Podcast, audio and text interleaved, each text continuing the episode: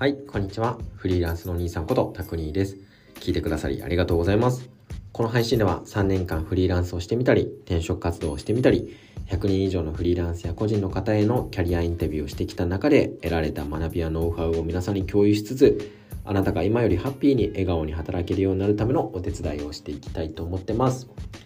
さて、えー、本日ノートと音声配信の連続投稿2日目なんですけれども、まあ、今回こそは続けていきたいなって思ってるんですけれども、まあ、こういうチャレンジ本当に積み重ねが大事なんだってことはすごい死ぬほど分かってるんですけれども、まあ、いつの間にかやめていくことが過去に何回あって、えー、挫折しちゃってるんですけど、まあ、今度こそ今度こそ、まあ、毎回言ってるんですけど今度こそ続けたいなと思ってます。なので自分が今ですね転職活動をしながらいろんな学び得てるので自分なりに咀嚼しながらいろんな人の人生の役に立ったらいいななんて思ってます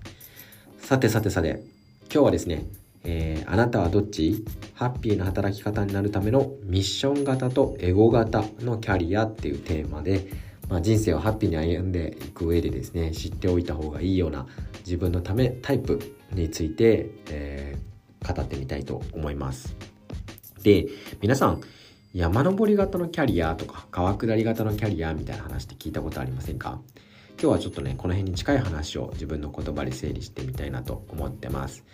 なので、こう漠然と将来に焦ってるとか、このままでいいのかなってなんだかモヤモヤしてるとか、自分の人生に対して不安と焦りがすごいなとか、ハッピーに働けてる人、働けてるなとは言えないなとか、転職なのかフリーランスなのかわかんないななんて方々が一歩でも何か踏み出せるための参考になるような配信になったらいいなって思ってます。さて、本題に入っていきます。まずは皆さん、山登り型のキャリアとか川下り型のキャリアって言葉聞いたことありますか？ちょっとまずはこの言葉について説明しておきます。えー、山登りキャリアとは、山登り型キャリアとはですね、まあ、山登りをするように、どの山を登るかを事前に決めて、その頂上にたどり着くためのルートとか方法を考えて、実際に登っていくようなこうキャリアのあり方のことですね。まあ、つまり、頂上っていうゴールを先に決めて、そこから逆算したキャリアを積み重ねていくというような歩み方ですね。で逆にですね、川下り型キャリアとはってとこなんですが、川下りをするようにもう川の流れにこう身を任せていくようなイメージのキャリアのことですね。まあ、明確にこうゴールを決めてあそこに行こうっていうんじゃなくてその時々でこう判断して流れていくようなキャリアを作っていくという話なんですけれども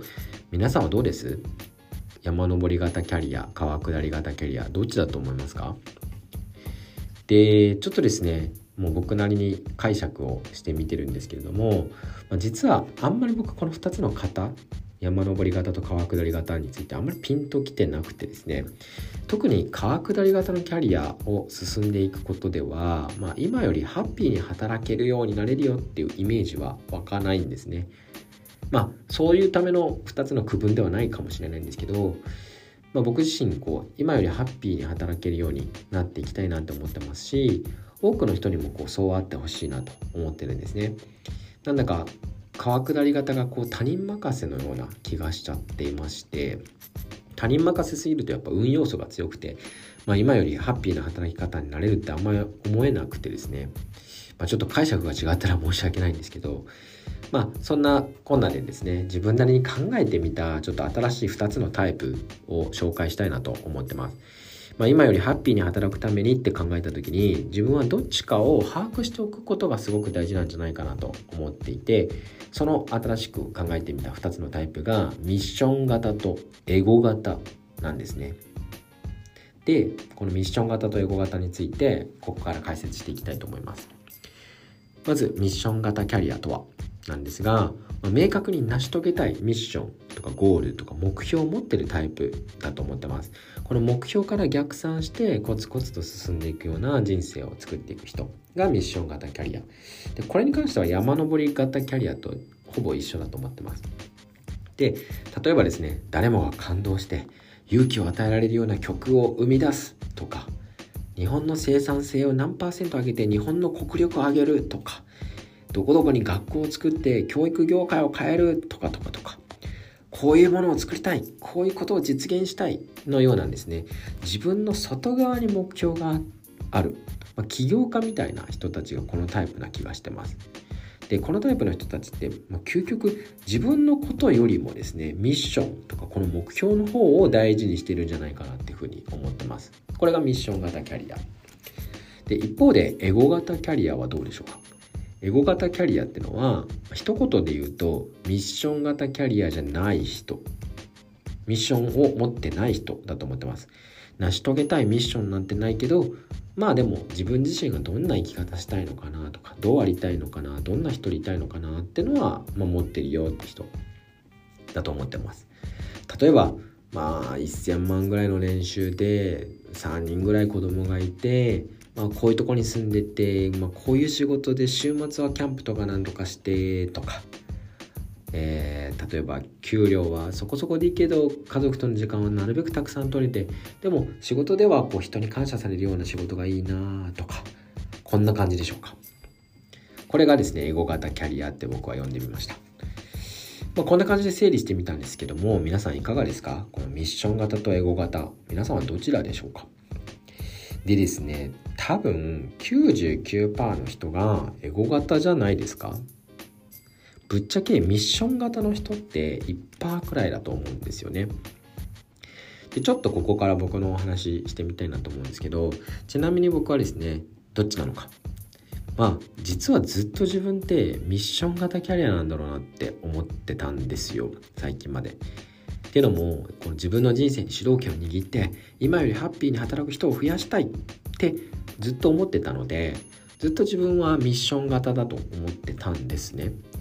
でも、まあ、最近この自己分析的なこととかもしてみていて言語化するようになってるんですけど自分のことをよくよく深掘ってみると違ったんですよね。で正直に言うとまあなんかお恥ずかしながらこう自分って本音の本音のとこで言うとかっこいいって思われて頼られたいなって思ってるんですよね。っていうかまあ頼られたいとかかっこいいって思われたいなみたいなそんな人間なんだって気づいたんですね。でかっこいいってのはまあ外見の話じゃなくてこう人の人生に好影響を作れるようなそんな人を僕はかっこいい人だと思っていてその人生の転機に触れられたりとか例えばですねこう TED とかでねプレゼンして登壇してるようなこうプロフェッショナルだったりとかまあ、聞くとこうエネルギーが湧いちゃうようなねとプレゼンできるような人とか、まあ、聞くとエネルギーが湧くような勇気をもらえるような曲を歌ってる、まあ、例えば僕大好きな SUPER BEAVER みたいな存在だったりとか、まあ、昔はですね夢は必ず叶うよって言ってた宇宙飛行士にも憧れてました。でこんな人の人生に好影響を作れるような人をかっこいいと思っていてそんな風に思われたいし頼られたいなっていう自分に気づいたんですよ。これが多分一番僕の心の奥底にある本音の本音だと思ってます。で、これ聞くとすごいダサいなこいつって思われちゃうかなと思うんですけど、これが真実なんだなって思いました。だから自分の人生に主導権を握って今よりハッピーに働く人を増やすっていうのは目的じゃなくてこれってあくまでかっこいい自分になるための手段に過ぎなかったなって思ってます。自分の人生に主導権を握って今よりハッピーに働く人を増やすっていうことで多くの人に認知してもらったりしてかっこいいって思ってもらいたい頼ってもらいたい。これが自分の本当の思いなんだってことに気づいたんです。だから僕はミッション型じゃなくてエゴ型なんじゃないかなって思ってます。でもねでもねこれでいいと思ったんですよ。思ってます。で大事なのはですねこの最後にお話ししようと思ってるんですけどちょっとエゴ型についてもう少し深掘っていくんですけど、まあ、ミッション型はねもうミッション持ってる人はねどんどん動いていくと思うので99%のエゴ型についてもう少しだけ。でそんなエゴ型の僕らが、まあ、今よりハッピーに生きていくために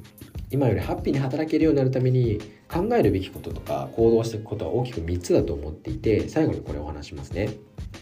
一つはまず自分がエゴ型だと認めることだと思ってます。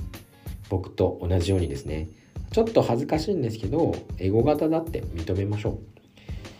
パッと自分の中にミッションがなければきっとあなたはエゴ型ですね。でそれでいいんですよ。ちょっとエゴ型って名前が良くなかったかもしれないですね。でもそれでいいと思います。